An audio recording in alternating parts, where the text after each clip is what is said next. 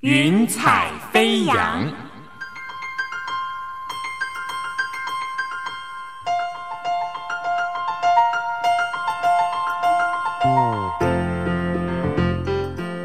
让每一朵云彩的生命牵引着你心灵的飞扬。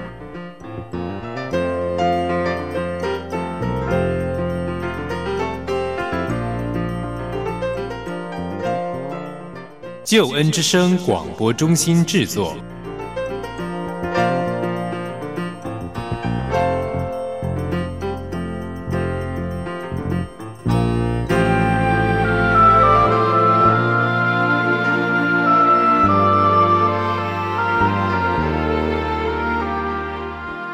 听听别人的故事，想想自己的生命。各位亲爱的朋友，您好。非常欢迎您和我一起分享《云彩飞扬生命故事集》。我是卢卡。这个节目是旧恩之声广播中心为您所制作的生命故事集。我们期盼透过每一位来宾他们的真实生命故事，与您分享他们是怎样靠着上帝的恩典还有应许，走过各样人生的风暴，还有生命低谷。这里每一个故事都不一样，但。他们也都因为上帝奇妙的带领、安慰还有医治，使他们可以在经历生命风暴，还有上帝的恩典作为之后，借着麦克风前面的分享，成为上帝美好作为的见证人。今天来到我们中间的是单小艺姐妹。小艺姐妹她常年任职于台湾的媒体业，一路走来，她经过不同的求学以及工作阶段。上帝也透过他那一双无形的手，在引领他的人生道路。以下，我们就邀请您一同来聆听小艺姐妹她的生命故事。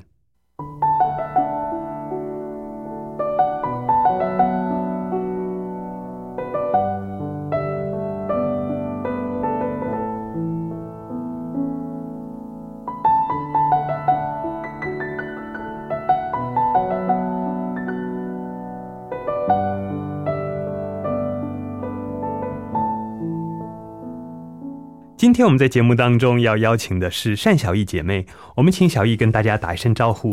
Hello，大家好，我是单小艺。小艺，你方便跟我们的听众朋友介绍一下您的从小的生长环境，还有您现在的工作吗？呃，我现在的工作是商周商业周刊的副总主笔，我的工作就是担任记者的工作。那我是台中人，然后我在台中长大，这样子。哦，那呃，小时候的话，可以讲讲你的家人跟家人之间的关系，或者是接受这个学校的训练教育这一段过程吗？呃，我们家很单纯，家里只有我一个小孩，所以我是一个独生女。我父亲在我五岁的时候就过世了。呃，我们家单纯到就只有我跟我妈，那还有我奶奶。我们小的时候一起相依为命。后来的时候，我外婆我们搬出去，然后跟我外婆一起住，所以家里的人口非常少。那我们家从小就是一个天主教家庭，我妈跟我外婆都是天主教徒，所以我其实从小就会跟着他们一起去教堂啊，然后做就是呃呃上教堂每个礼拜，然后。做这个望弥撒，然后做这个仪式，其实所以说也是因为这样，所以其实基督信仰对我来讲并不是非常陌生的。它其实一直都是在我的从小生长背景里面就有信仰，而且加上我的小学念的是私立的那种天主教小学，所以这整个来讲，我就是这个信仰从小对我来讲都并不陌生啦。然后后来我是到了念完高中之后，考上台北的学校，就离开台中，然后来台北念书这样子。嗯，那我这边看到你的资料，其实你有很不错的学历哈。那我想问一下，小易，你从小就是一个有目标的人吗？或者是其实你也就是乖乖的尽守你自己的本分呢？哎，我觉得你这个问题有点有趣，就是。有目标跟谨守本分应该是不相违背的事情吧，对吧？好，那所以说，我觉得我那时候其实，呃，我不是一个那种目标导向的人，就是像我有的同学，他们就是会很目标设定哈，好比说大学就是要念哪里，然后大学念完要如何如何，就是很目标设定。我没有那么硬性的目标设定，但是我很清楚知道我大概喜欢什么。我从小就非常喜欢文学，所以当我高中毕业的时候，我就很确定我要去念文学相关的科系。呃，后来我是选择了外文系，没有选中文系嘛。其实理由很务实，就是觉得多学一个语言，把另英文搞得比较熟，对于未来的出路会比较好。那本质上我是喜欢文学的，所以那我自己其实我从小就是一个很自律的人，嗯，所以我大概什么事情都会按部就班。好比说，呃，起床。念书的时候要起床，我从来不会赖床，也不会迟到，然后有时候甚至比闹钟响的时候还早起。所以我从小就是一个我自己就是一个很很自制的人。当然，我们家也是一直以来都很稳定啦，哈。所以，呃，是这样，就是我知道我要喜欢什么。可是如果说那种，坦白讲，我还真的是比较没有是那种我想要什么，所以我就我就。要去追求，我想要什么要去追求，我比较不是那样，而是说我在生活里面，我在生命里面当下有什么喜欢的东西，我就尽量去体验它、体会它。我是一个比较喜欢过程，而不是那么。喜欢结果，就是不是那么目标导向的人。嗯，对对对。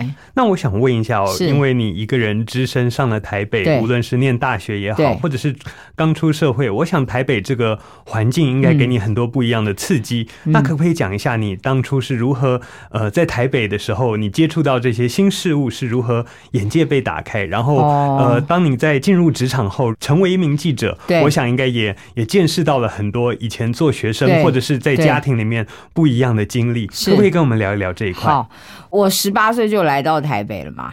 其实我并不是很喜欢台北，一直到现在我也没有觉得台北让我有一种归属感。那我那时候离开台中来台北的时候，感到的是脚步很快，然后压力很多，而且那个时候我离开家，然后要跟一堆人去住宿舍，其实这件事情不适应。然后再来是我们班上同学。台北的学生就是非常有企图心，然后，呃，好啦，用现在话讲，就是表现都很卓越。他们不是很平和的相处的那种感觉，所以其实这种种的这个活，这种人际的连接，在那时候我其实是蛮不适应的。虽然我在我们班人缘还不错，可是这个其实是蛮不适应的。那在这样子的环境里面，所以会造成说我其实。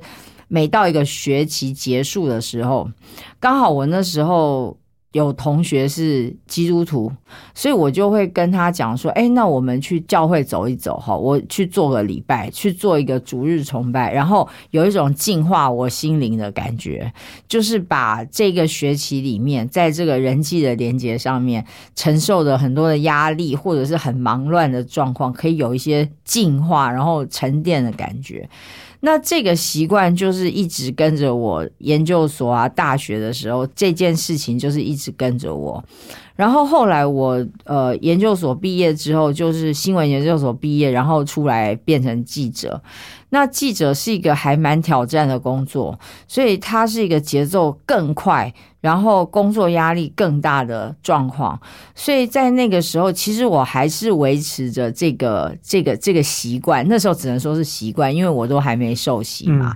然后同时，我有另外一个习惯，是我就是睡前会祷告，因为我从小我外婆跟我妈都会呃鼓励我，然后。叫我睡前要祷告，所以我一直有这个习惯在我的生活里面。但我必须说，那个时候我离基督信仰还是很遥远的。那我那时候年轻，就是二十多岁，在刚当记者嘛。我当记者的时候是二十六岁，那时候当记者的时候其实很很新鲜、很刺激，就是我投入一个脚步很快的。职场，然后那个职场会教我很多我以前没有发现的事情，然后他很活泼，不像学校都是呆呆的学东西，所以其实我是一个很喜欢上班的人。嗯嗯，那我想请问你哦，就是刚刚你讲到说，当你觉得嗯很、很在一个竞争的环境之下的时候，你会选择问你的基督徒同学说：“哎，我们要不要一起去做一个礼拜？”对，其实这个我听起来也蛮好奇的，因为嗯其实我们如果说是学生爱玩的学生，应该讲说哦，你假日有没有什么活动，有没有 party，有没有派对，带我一起去。嗯但是你觉得你会选择问同学说，哎，你是基督徒，能不能带我一起做礼拜？这个是来自原生家庭的影响吗？还是其实是呃内心中其实很自然的一个渴望呢？呃，一开始的时候，我我没有那么那个频率哈，大概其实蛮久的，我可能就一个学期会去一次，嗯就是寒暑假的时候，时间比较空嘛，嗯那我就会想到要做这件事。我记得一开始的时候，其实是我那个同学找我一起去，嗯好去林森南路礼拜堂。那我觉得在那个聚会的感觉还不错，嗯所以我就记得那个感觉。后来就会变成说，哎，我到了一个学期，好像寒暑假的时候有一个比较大的空档，嗯我就会跟他讲说，哎，那我们再去你教会走一走吧。好，嗯就大概是这个样子。所以那去久了，每一次去都有很好的感觉，就是会有被净化感觉。嗯然后呃，听到一些不错的圣经的讲道，也会觉得很有收获。对，所以就是这个习惯就是这样来的。嗯，所以说对于一个可以讲说当时是虽然有背景，但是是非基督徒的你，那你觉得在这个做礼拜而言，对你而言是一个怎么样的？就是上帝对你是一个什么样子的形象，或是什么样子的关系呢？你说那个时候吗？对那个时期，其实我那时候并没有意识到那么多上帝的形象，嗯。他比较会是像，好像我去听一场很棒的演讲，嗯。有没有？嗯。然后我听完那个演讲之后，我会很有收获，然后我会很清楚的感觉到，除了有知识上的收获之外，我的心情、我的心灵都会觉得很平静，然后就会觉得哇，我过去一个学期受的那些压力啊，然后同学一些狗屁叨叨的事情啊，也都没有了。所以那个时候我比较是这样子的感觉，就是寻求一种心灵的净化。嗯这样讲怪怪的，但是就是寻求一个心灵的净化。嗯，我想每个人应该。呃，我不知道在呃收音机前或者是听到这一段访问的您有多少人有来教会聚会的经验，但是我想很多人都经过一段就是其实懵懵懂懂就坐到礼拜堂里面，然后参加了一个聚会，或许是圣诞节或复活节，或者它是一个很平常的主日崇拜，但是其实呃站在台上的人其实是不知道，呃牧师是不知道台下的人在想什么的这样子，但是呃当我们在呃聚会当中成为一份子的时候，其实我们相信上帝就、呃在我们的心中摆下一颗小小的种子，然后有一天它就会发芽是长大。这个就是我想圣灵在我们每个人心中的工作。是，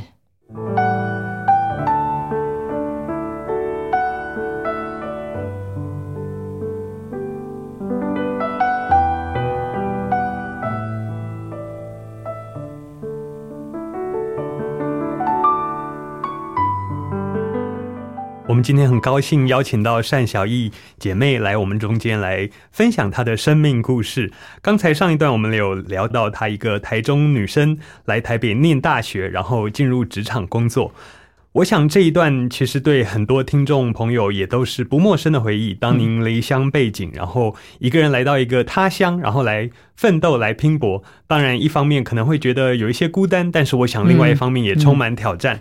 那我想问一下，你刚刚讲说，嗯，呃，成为一名记者，我想对记者这个职业是一个很特别的职业，毕竟他可以见到很多我们一般社会大众看不见的人，你可以到第一线去去去认识他们，然后、呃，你可以跟他们有进一步的关系，建立关系，然后甚至跟他们有私底下的接触。那我想在这个情况之下，对于一个刚上台北或者说社会新鲜而言，会不会有一些挑战，或者是有一些刺激是是当初对您而言印象深刻的呢？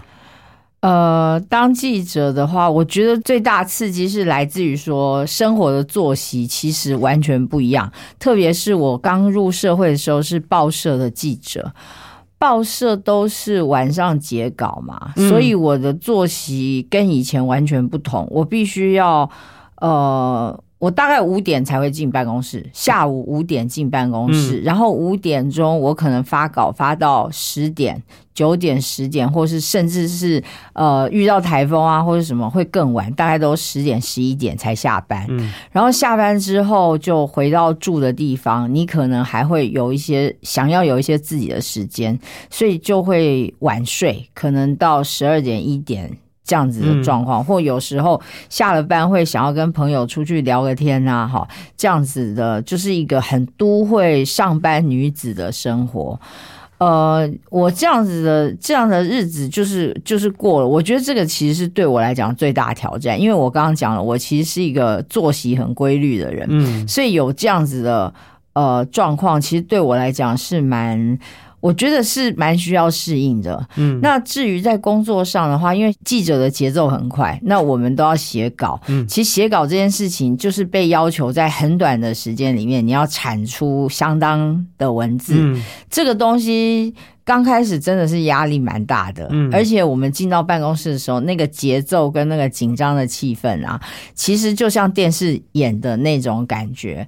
所以那在那样子的压力跟情况下的话，我觉得我那时候。呃，会很不自觉的在感情上面去寻找依靠，嗯。好，因为我那时候还没有去受洗，嗯。所以就跟一般女孩一样，就是你会觉得哦，我的感情很需要依靠，所以就会去找男朋友啊，嗯。或者是说有一些朋友哦，为什么朋友那时候比较发挥不了功能？因为我的作息跟人家是错开的，嗯。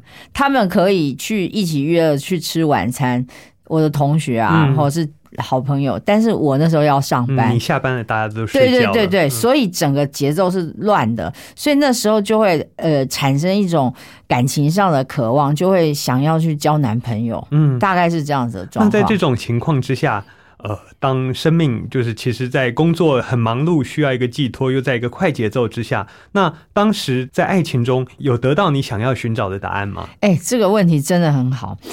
我觉得妙就是妙在，其实并没有找到我要的答案，而且我的感情的路其实并不是很顺遂。嗯其实你说顺不顺遂也很难讲啦，反正就是成功的谈了恋爱，然后恋爱就结束，然后就是另外再起一段恋爱，然后恋爱就结束。嗯好，那在这个过程里面，你会感受到自己的心情就是一直不停的起起伏伏。嗯你呃，恋爱来的时候你的心情很好，恋爱走了你的心情很差，应该每个人都是这样吧？嗯哈、那对于我的工作倒是没有什么影响，因为我就是那种使命必达、很会上班的人。嗯那唯一有一个不同的是，呃，我那时候出现一个状况，就我还是会维持去教会逐日崇拜这个习惯，嗯而且我的频次是增加了。我以前是一学期一次，嗯但是我现在的频次是增加了嘛。但是妙是妙在说，我去教会做逐日崇拜这件事情呢，跟我的谈恋爱跟失恋、谈恋爱失恋是交错的。嗯也就是当我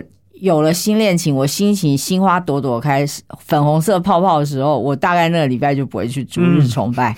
但是如果我失恋，我跌落一个谷底的时候，我就会觉得我需要寻求神的安慰，那我就会去逐日崇拜。所以就是不停的处于这种。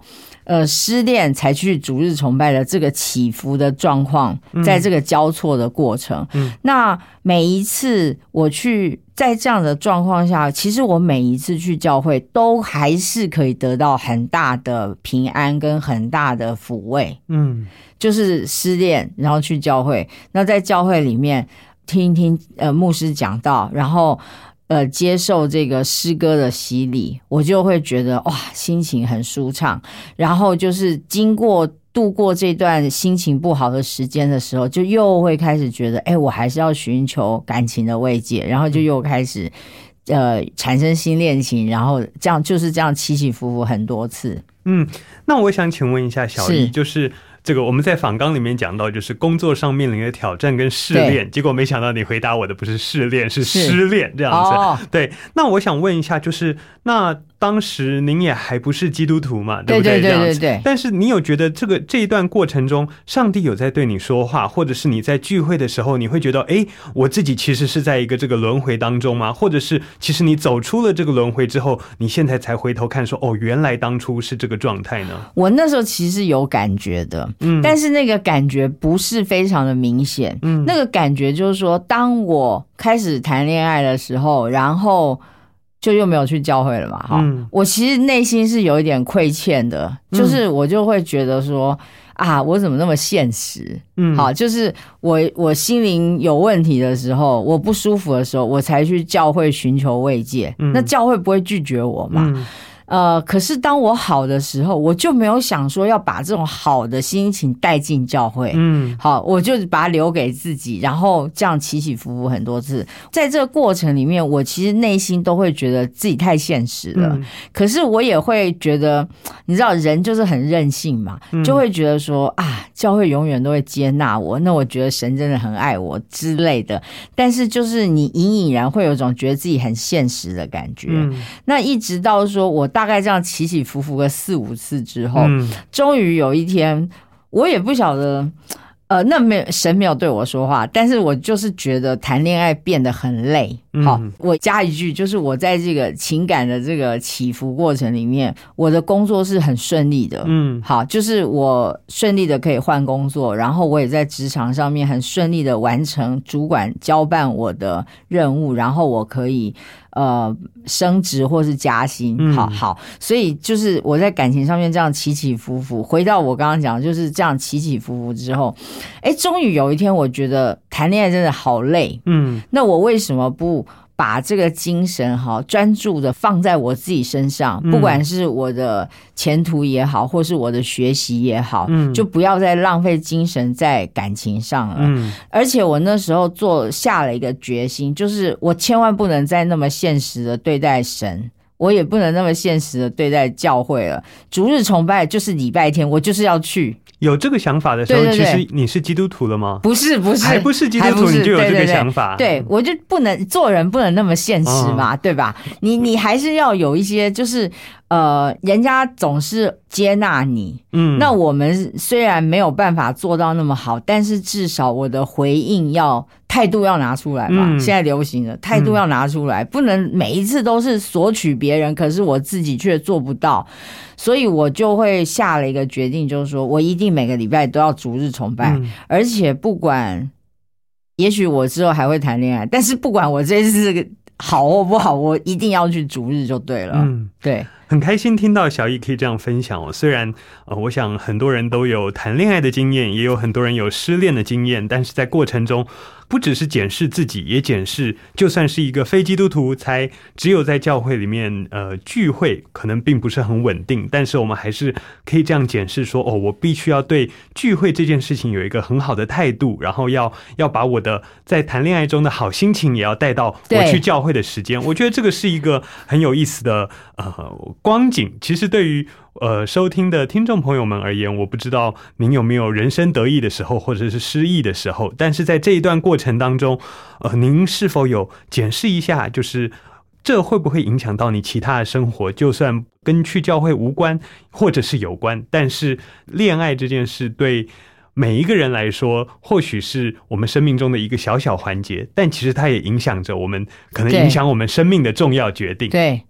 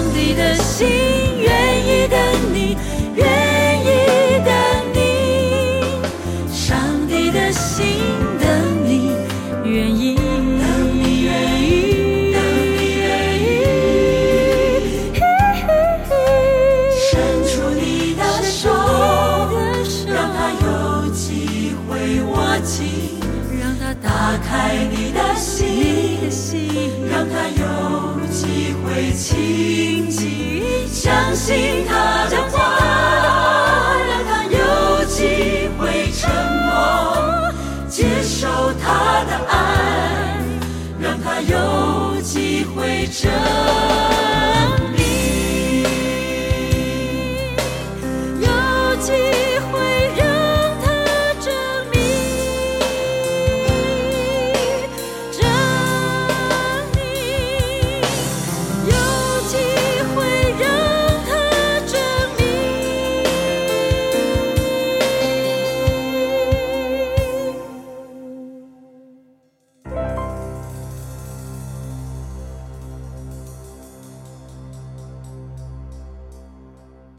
刚才我们在上一段的节目，小易有讲到说，他就下了一个决心哦。这个决心，因为当时的恋爱，无论是顺利也好，嗯或是不顺利也好，总之你是做了一个决定。对可以跟我们聊一聊，当初你是什么样的心态决定要好好的开始做礼拜，或者是呃怎么样子执行这个决定呢？是，呃，我那个时候我印象非常深刻哈，我那那一年我是三十五岁，嗯然后那一年我就又失恋了，嗯然后失恋之后大家知道吗？如我刚刚讲的，就失恋的时候我就又要准备去教堂了，对，去教会了，我就要乖乖的逐日崇拜。但是那一次就是有一个非常强烈的心念，就是我这次真的不能那么现实了，嗯好，而且那时候我也转换了工作，嗯，那就决定说我要专注在我的工作，还有就是逐日崇拜，我要做做到这件事情。嗯，好，所以就是日子把它变得非常的单纯。就是认真工作，适应新环境，然后逐日崇拜要到。嗯好，那那这件事情呢？哈，在转换新工作的时候，其实一开始我并没有想到新工作会是一个挑战，因为我的新工作就是在我现在的就业的单位，就是商业周刊上班。嗯。商业周刊是星期天傍晚要截稿，嗯所以礼拜天的上午的话，我其实会觉得，哎，如果我那个礼拜稿子特别多，我可能要写一整天的稿子。嗯，所以如果礼拜天的早上我去逐日崇拜的话，他就拿掉我一些时间，我稿子会写不完啊，等等的，会容易焦虑啊。所以我有时候就是只要遇到稿量比较大的时候，我那个礼拜就没有去逐日崇拜。嗯好，那但是这样经过两三次之后，我发觉一个很妙的事情，就是我没有去逐日崇拜的时候，其实也没在干嘛。好，或者是我那那一两个小时里面，我写的稿子效率很差，可能只有五六百字，或是多少字，根本离我要截稿的字数其实还差蛮远。嗯所以我后来这样几次之后，我就发觉说，嗯，这样子不对，嗯这样不对。那我应该，我觉得比较正常的状况，而且我已经下了决心，是嗯我无论如何礼拜天上午都要去逐日崇拜。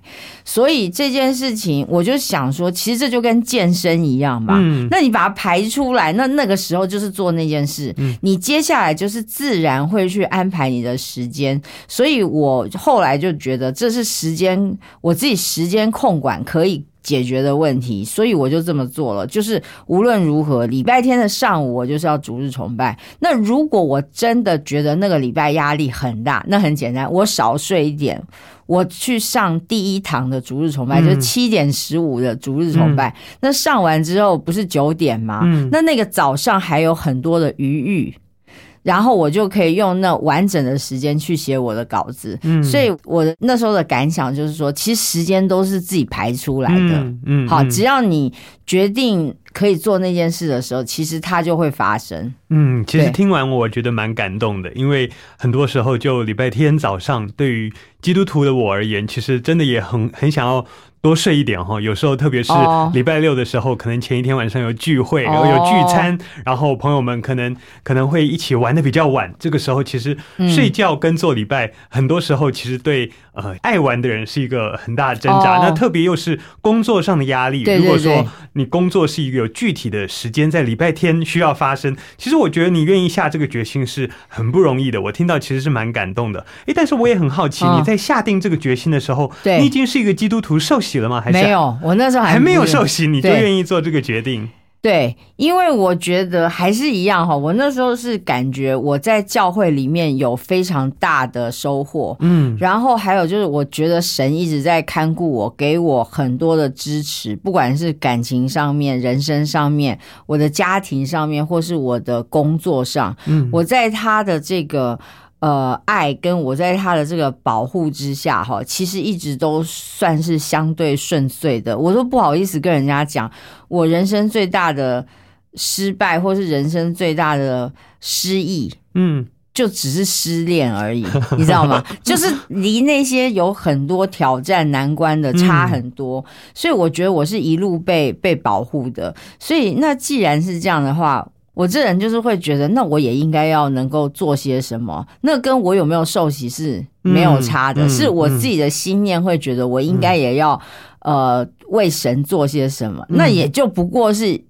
去一个主日崇拜而已，嗯他也嗯没有要我做很多其他的事情，嗯嗯。所以我就觉得这些应该是可以做到的。嗯，那我想问一下哦，就是您刚刚讲到说，您下了一个决心，说我要我要来参加稳定的来参加对。主日崇拜对，甚至我愿意为了主日崇拜这件事情，我愿意牺牲我假日的休息时间、睡眠时间，早起，然后来参加澡堂的崇拜。对，那我想请问一下，那又是什么契机让你决定说，好，我今天我要做一个基督徒，我不再成为一个观望的人，或者是只是一个逐日崇拜的参与者而已，是是我甚至是是我决定我要改变我的身份，成为基督徒呢？是因为哈这个过程很有趣是。我去参加主日崇拜之后，我后来觉得，嗯，我想要做更多，嗯所以我开始做十一奉献，嗯，好，然后十一奉献，这个是在还没有成为对基督徒以对对前，就对对对十一奉献，对对对，我就十一奉献好，没有十一啦，好，就是有奉献，嗯固定每个礼拜都会奉献。然后奉献了之后，呃，还有就是说，教会有一些主日崇拜之外的聚会，我也会参加。嗯，诸如说祷告会，或者是那个年底年末的那种祷告会，对对对，啊类似这样子，我都会参加。好，那我就觉得在这个过程里面，我就自己觉得我很像一个基督徒。嗯唯一一个我无法超越的就是我没有办法领圣餐。然后每一个礼每一个月我们在领圣餐的时候，每一次大家拿到了这个饼和杯，然后站起来的时候，我其实都有一种渴望，是我也想要加入这群人，我也想要站起来。嗯但是我不行啊，嗯因为我没有受洗。嗯好，那那这件事情，我就挣扎了非常非常的久。嗯然后，当然，另外还有一个原因，是因为我家都是天主教徒。嗯我妈其实每一次在我回家的时候，都会念兹在兹问我说：“你什么时候要受洗？什么时候要受洗？”这样子嗯哈。那我一直都会觉得，哎，可是我想当然是基督徒，我没有想要在你们教堂受洗这样子。嗯所以，但是我也没有讲，所以我就带着这种渴望，然后又有一点压力，所以但是很想要受洗。终于有一天，我突然有一个小聪明，就在那里灵机一动，然后我就觉得说，哎。不对啊，圣餐这东西其实根本没有人知道啊，嗯对吧？嗯我我我是不是基督徒？怎么可能会有人知道？只有我自己知道。嗯所以我就有一次就是很大胆的，我就想说不对，我我太想要成为那一群人了，嗯所以我就自己拿了一个饼跟杯，嗯。然后我就 我就偷吃剩餐，然后就加入了这一群人，然后假装我是，嗯。然后去。做这个剩餐这样子，那我老实说，就这件事情，我大概也重复了几次。嗯。好，我就是啊、呃就是偷吃剩餐，也偷吃了两三次吧。嗯我必须说，那感觉很怪。嗯好，那感觉很怪，那感觉就像是说你不是，可是你站起来了。嗯然后我也吃了圣餐，但是我没有一种平安喜乐的感觉，嗯还是真的有一种啊，我做坏事的那种感觉。嗯好，虽然不是很严重的坏事，但是现在想起来是很严重的坏事，但是你的内心就会觉得怪怪的，它嗯并没有我想到的那一种。达到目标啊，嗯应该是很平安，结果没有，所以我就想，这样这不是办法，所以我后来就不偷吃生餐了。嗯因为没有达到我要的那个效果嘛。嗯然后终于有一次，我就跟我妈讲说：“哎、妈，我想要受洗。”我妈很开心，然后我就跟她讲：“但是我想要在我们教会受洗，我不想在你们教堂受洗。”我妈竟然。跟我讲说，她觉得没关系，嗯因为她觉得都一样。嗯好，只要我受洗，然后呃，我们一起在神的面前，他觉得这样就好，嗯所以我就很开心的就开始准备受洗。嗯那受洗开始准备受洗的过程，我们的教会受洗之前要上一堆课嘛，嗯好，要上十次还是多少次的课？好，要确立我们的信仰。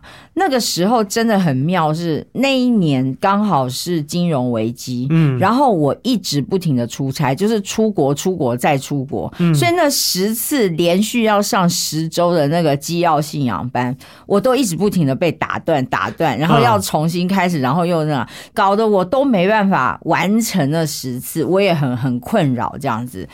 结果真的很神奇的是，我刚刚讲了，我还会去祷告会，对不对？嗯我在祷告会的时候，有一次遇到一个我完全不认识她，就遇到一个姐妹，她就坐在我旁边，然后她就问我说：“她说你受洗了吗？你是基督徒吗？”我就把我遭遇的这个状况告诉她说：“我上基要信仰班，可是我不停的出差，所以我一直不停的重来，然后都没有办法完成那十堂课。”那个姐妹，我真心完全不认识她。她跟我讲说：“你想想看，教会有两千多人，不可能只有你有这个状况。嗯他竟然说他要帮我去问，帮我解决这个问题。嗯所以他就问了我的手机电话之后，然后真的去帮我解决了这个问题。嗯然后他告诉我说：“哎、那个好像可以补课，嗯嗯好，等于说他就告诉我说有一帮你找到一条解方。对对对，然后有很多的方法可以解决，然后如何如何，还叫我可以跟谁联络啊，如何。嗯但是到那一天为止，我真的都不知道那个人是谁。嗯然后我就照着他讲这样子做了，去补课，然后怎么样，然后顺利的上完那个基要信仰班，然后我就收息了。嗯，对，真的听完这个故事会觉得很感恩哦。一个这么忙碌的人，但是他因为其实可能在外人看来是一个小小的呃小小不经意的行为，领圣餐这件事情，但是可以让他下一个更大的决心，决定要成为基督徒。对那我在这边，我想问小易，在你受洗完之后的第一次领圣餐，你还记得那个经验是什么吗？那个感觉真的完全不同，就是你就是真的会有一种平安喜乐，然后跟神产生连结的感觉。嗯好，跟之前我偷吃的那个完全不一样。嗯你真的没有，就是我，我真的是觉得平安，然后觉得很开心，可以做到这件事。嗯我还记得，其实这件事情是我真的是人生第二次呃跟大家分享，就是我偷吃圣餐这件事。第一次是我在受洗之前，不是要跟牧师协谈，对对对，在那时候我跟那时候的牧师讲了这件事，他听了就一直偷笑。反正反正总之就是说我回答刚刚呃主持人的问题，就是在那个时候那个时间点，我真的是感觉到呃跟神产生了一个连接，而且这个连接是名正言顺的、光明正大的。嗯然后我确认了我的身份，这样子。嗯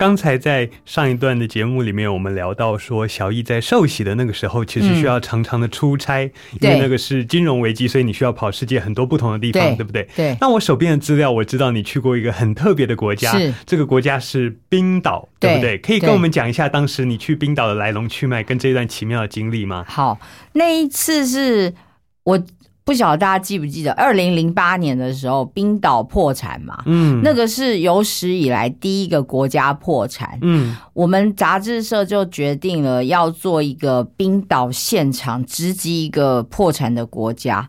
那那时候就叫我要负责这件事。嗯那当时其实那时候零八年的时候，哈，申根签证还不是落地签，嗯必须要另外申请签证。嗯但是我们要马上要下个礼拜就截稿。嗯我的我把大家我跟大家讲一下那个时间，就是礼拜二的时候，礼拜一晚上冰岛宣布破产，嗯礼拜二我们就决定要出国做这件事。嗯但是我们没有人有申根签证，必须要跟丹麦办事处申请。嗯冰岛在台湾没有办事处，嗯必须要去丹麦办事处申请申根签证。好，那我们就想尽办法弄到了申根签证之后，买到了机票，礼拜三要出发。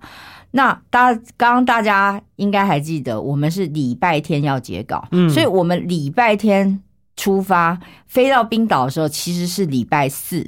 啊，礼拜三出发，飞到冰岛，礼拜四。对，飞到冰岛是礼拜四。好，那冰岛又比台湾慢，所以我截稿必须要在礼拜六截稿。嗯也就是说，我礼拜四到的时候，我大概只有一天的时间是去采访，然后呃写稿，然后把稿子交出去。嗯好，时间非常非常短，很压迫。那更妙的是，我们根本不晓得要采访谁，嗯。只有一个指令，就是你就是给我飞出去，然后想办法在那里完成一篇冰岛破产的报道。所以我们就这样飞出去。嗯。那我们那时候就我摄影，还有一个我的主管，我们三个人。嗯。我们那时候我们三个人里面有两个都是基督徒，嗯。我另外那个摄影的弟兄也是基督徒，嗯。他胆子很小，然后 大家都很害怕，都不知道前途茫茫啊，就要飞出去了。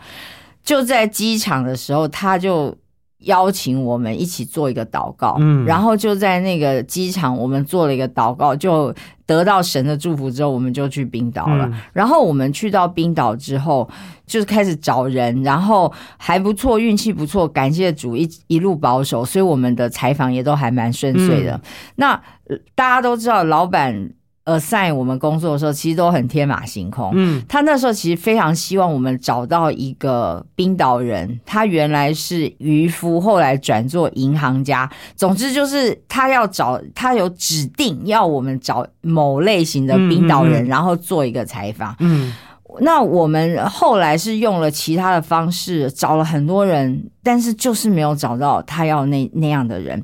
一直到最后一天的时候，我们搭计程车要去补拍一些画面。嗯，素材。对，然后我们就跟那个，因为银行破产嘛，所以我们就跟那个司机讲说，那个冰岛司机讲说，我们要去 A 银行、B 银行、C 银行这样。嗯哎，那个司机很神奇，他竟然都完全知道那些银行的总部在哪里，嗯所以都不需要告诉他地址，他就自己就会到了。那在半路的时候，我就觉得非常奇怪，我就问他说：“你怎么对于这些银行的路会这么熟？”嗯他就告诉我，他原来就是在银行上班的人。嗯那因为银行现在就是一直裁员，他就变成了计程车司机。嗯那这个整个故事就非常完全百分之百符合我老板的给的要求，，对。嗯那你知道那一刹那，你真的是觉得就是哇，神真的是保守我们在这一路上，嗯然后赐给我们这个人。但是神也有神的美意是，其实那时候我们已经结稿完毕了。嗯他在结稿结束的时候，让我们知道他看到我们，他关照我们的需求，嗯然后让这一个人告诉我们。呃，他很完整的，他在这个国家破产的过程里面，他的人生经历了什么样的变化？嗯我后来还是把这个报道写了一篇文章写出去，呃，交给我台湾的主管，还是把这个稿子交了，但是实在是时间比较晚，他们已经截稿了，嗯。所以没有收到嘛。嗯。我整个感觉就是说，我觉得神是借由这个冰岛计程车司机的出现，哈，在很明确的告诉我们，他在保守我们，但是他也不希望我们不做工。嗯所以也让我们去经历了很多的不确定，很多的害怕，然后包括呃发稿的地方网络非常的糟糕。嗯我们在一个披萨店连续待了一整天，因为我们住的地方网络太差。嗯然后在那个披外电发萨不出去，对，然后在那个披萨店里面吃了他三顿披萨，吃到连那个服务生都怀疑我们家披萨有好吃成这个样子嘛？哈，包括说摄影要把照片传回去，他必须要去网咖才能够传照片，因为那个频宽才比较够。嗯。然后他怕的要死，因为冰岛人很高大嘛，那他又不会对，然后他又不会讲英文，那我因为要去写稿了，我只能一个人把他丢在那个 黑漆麻屋的网咖，他怕的要死。但是在这些过程里面，神都保守我们一路很顺遂的把它走完了。嗯然后最后告诉我们，其实他看顾我们，所以还是给了我们一个呃，帮我们安排了老板希望我们见到的人。嗯所以我自己觉得这整个采访的过程，我是觉得非常的。呃，非常的受到神的保守。嗯好，那特别是我们后来这个这个有得这个报道有有得奖，那但是重点不是得奖，而是在这个整个过程里面，就是我们感受到神对我们的看顾，还有神的。你很难讲那种神的安排跟他的那种能力是在哪里的。嗯嗯，嗯那这我我我因为时间有限，所以我今天就只是分享这个。那我要讲就是说，其实，在后面呃，从那时候到现在又过了十几年，这整个过程里面，同样的状况就是一直不停的发生。嗯嗯，嗯对。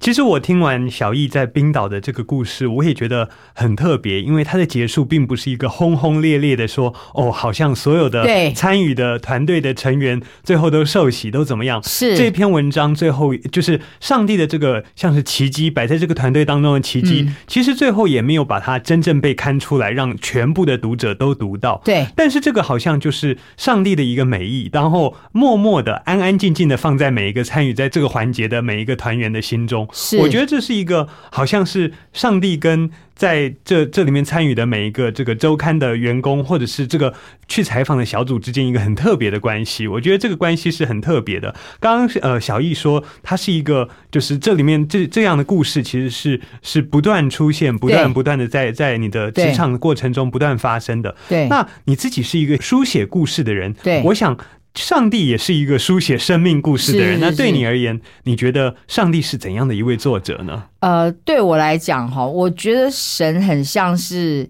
侦探小说家。嗯特别是就像最近很流行的模仿犯这样子的侦探小说家，嗯就是他的布局是非常非常的精妙的。嗯我在其中只是演了其中一个片段而已，嗯我其实真的是看不到。如果我不走到最后，我其实真的是不知道这整个篇章他是怎么写的，他的布局是怎么样。嗯我今天遇到这一个人。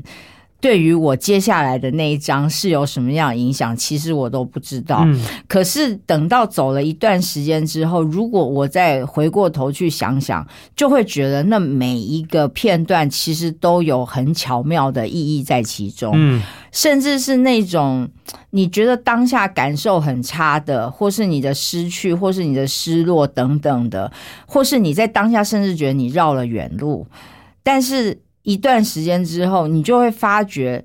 在整个拼图比较清楚一点的时候，那个段落它都有它的意义在，嗯然后那个巧妙跟那个安排都不是我们能够理解的。嗯嗯嗯，听到小易这样讲，其实作为一个就是很喜欢阅读故事，然后自己我作为呃工作其实也算是一个说故事的人，其实真的也觉得他讲的一点都没错。上帝其实是一个很精密的，在很多时候你都觉得每一个环节都搭的天衣无缝这对样子。对对，没错。那我最后我想问就是是你认为，就是你你作为一个书写别人故事的人，或者是在商业周刊这样一个就是财经类型的周刊里面嗯工作，嗯你遇到很多我们世俗上认定成功或是幸福，或是这些人，你认为在你的定义当中，你觉得成功或是幸福是什么呢？嗯，我觉得人生最重要的幸福就是要能够顺服神。嗯那因为我们也不知道神的美意是什么，可是如果我们选择了顺服神的话，顺服本身就是一个蒙福。嗯。呃，我在这么久的采访过程里面，有遇过那种身价上兆美金的嗯。大富翁，嗯。但是他的人生最后就是一个人住在孤零零的大房子里。嗯。好，然后历经很多段破碎婚姻，然后儿子也不愿意跟他共事，嗯那剩下的就是孤单，然后他自己还有一些资，还有很多的资产这样而已。嗯但是我也遇过那种，我们常在教会里面或是采访过程里面，你会遇到那种过得非常。呃，平安的姐妹弟兄们，哈、嗯他们都是呃，在基督信仰上面有很有很深的根基。这些人，他们不见得是很有钱的人，甚至是说他们的生活过得很平淡，或是说他的生活是呃，就是刚刚好而已。嗯好，甚至比我们还要差一点。但是他们都过得非常的平安。嗯然后，对于生活里面发生了很多事情，都是用一种喜乐、勇敢的心，能够去接受神所给他们的一切。嗯我觉得这个在他们身上能够看看到的那种力量，还有喜乐，哈，是顺服神带来的，这个是很大的差别。嗯，其实今天听完了小易的故事，我也觉得非常的有意思。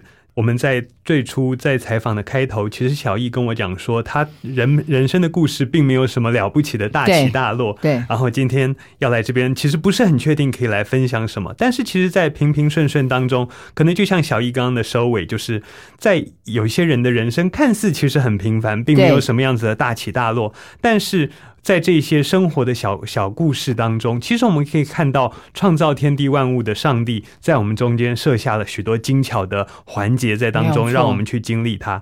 然后透过这些小事，其实我们从小易的生命上可以看见，就算是小小的事情，但是在他的生命当中，他愿意做出很重要的决定，然后这些决定可以嗯带领他有一个平安的生命。是我不知道听众朋友们，你听到了小易的故事，是否也愿意做一个决定，来让自己的生命不一样？也许这些故事、这些环节并不是大起大落，也许这些故事，其实在我们看来可能是微不足道，但是其实它背后都有一个创造天地万物的主为我们在那边开路。也希望各位听众在听完小易真真实实的故事的时候，我们也可以做出我们生命的决定，来回应我们这位创造天地万物的主。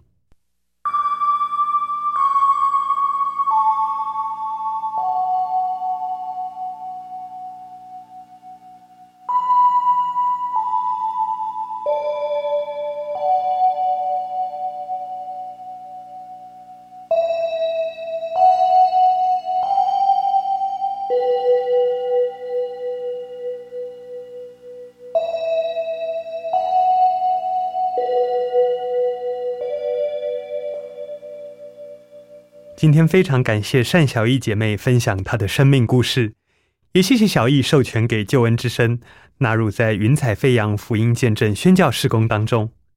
小艺所分享的生命故事，希望可以带给你感动与盼望。如果您想更了解这份信仰，或是更认识圣经真理，欢迎您参加救恩圣经函授课程。台湾的听众，请您打电话零二二七五四一一四四零二二七五四一一四四，或者是写信到台北邮政四十四至八十号信箱。台北邮政四十四至八十号信箱，请您注明是“云彩飞扬”节目收。我们期待您的来信或是来电。云彩飞扬节目在救恩之声的官网、APP、各大 Podcast 平台都有播出，邀请您可以持续收听，并且把云彩飞扬节目分享出去，让更多人可以听见好故事。因着您的分享，可以得到祝福。在这里，我们祝您平安喜乐。云彩飞扬，我们期待下次再见。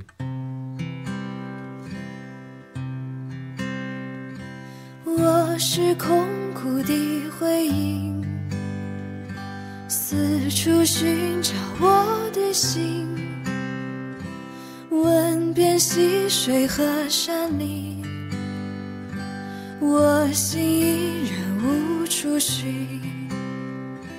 哦，我曾经多彷徨，四周已无安息土。笑声留不住欢乐，眼泪带不走痛苦。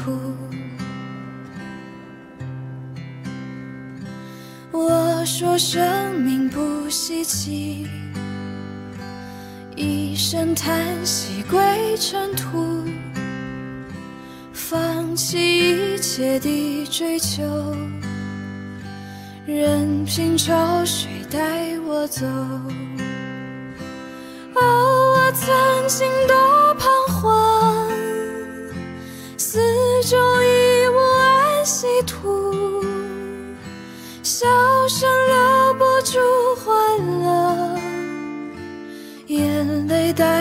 走痛苦。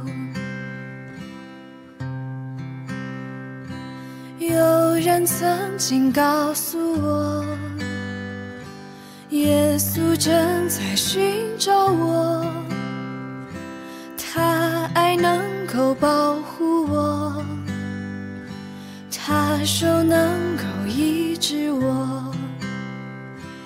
哦，我心中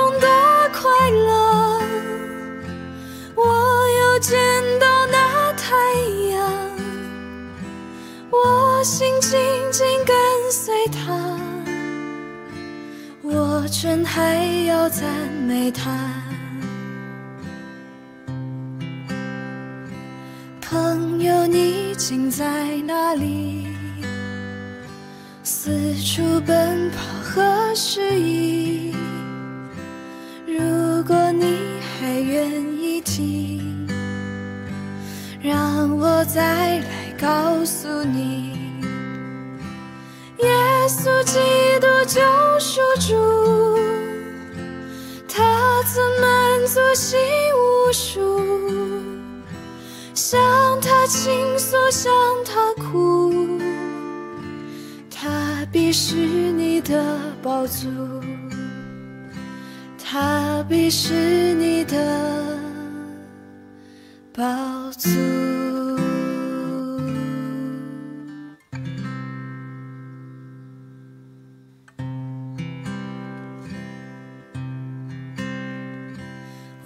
是空谷的回音，四处寻找我的心，问遍溪水和山林，我心依然无处寻。哦，我曾经多彷徨，四周已无安息土。笑声留不住欢乐，眼泪带不走痛苦。我说生命不稀奇，一声叹息归尘土，放弃一切的追求。任凭潮水带我走。哦，我心多彷徨，四周已无安息土，笑声留不住欢乐，眼泪带不走痛苦。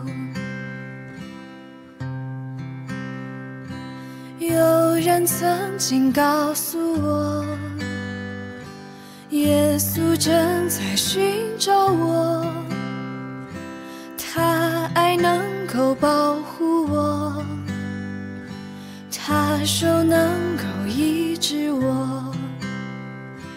哦，我心中多快乐，我又见到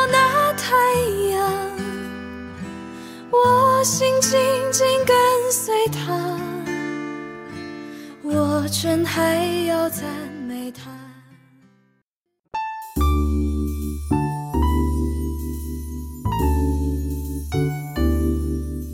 本节目由救恩之声策划制作，欢迎你下载救恩之声 App，每天收听最新的节目，带你听见人生的无限可能，是你得鼓励传福音的好帮手。立即使用救恩之声 App，为自己、为别人领受上帝的救恩之声。